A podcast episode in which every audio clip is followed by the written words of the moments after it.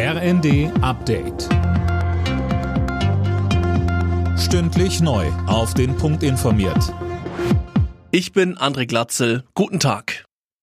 Die Ministerpräsidenten beraten morgen erstmal unter sich über weitere Entlastungsmaßnahmen.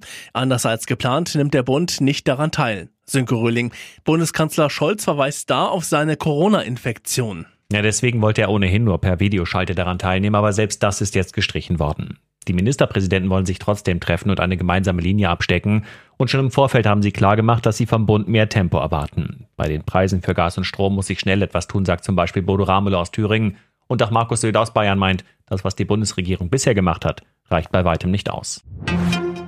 In den vier russisch kontrollierten Gebieten Donetsk, Luhansk, Cherson und Saporischia enden heute die sogenannten Referenten zur Annexion durch Russland.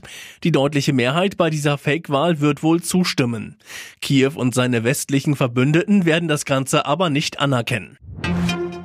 Nach heftiger Kritik hat sich CDU-Chef Merz für seine Äußerungen über ukrainische Flüchtlinge entschuldigt.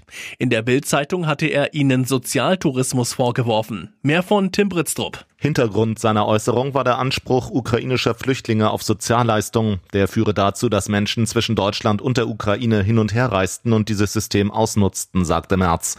Bei Twitter rudert er jetzt zurück. Das sei eine unzutreffende Beschreibung eines in Einzelfällen zu beobachtenden Problems. Davor war unter anderem von Innenministerin Faeser heftig kritisiert worden. Sie warf ihm schäbige Stimmungsmache vor. Eineinhalb Wochen nach Beginn des Oktoberfestes gibt es in München deutlich mehr Corona-Fälle.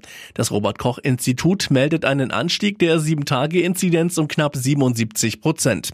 Ein Zusammenhang mit der Wiesen kann zwar nicht bewiesen werden, liegt allerdings nahe. Alle Nachrichten auf rnd.de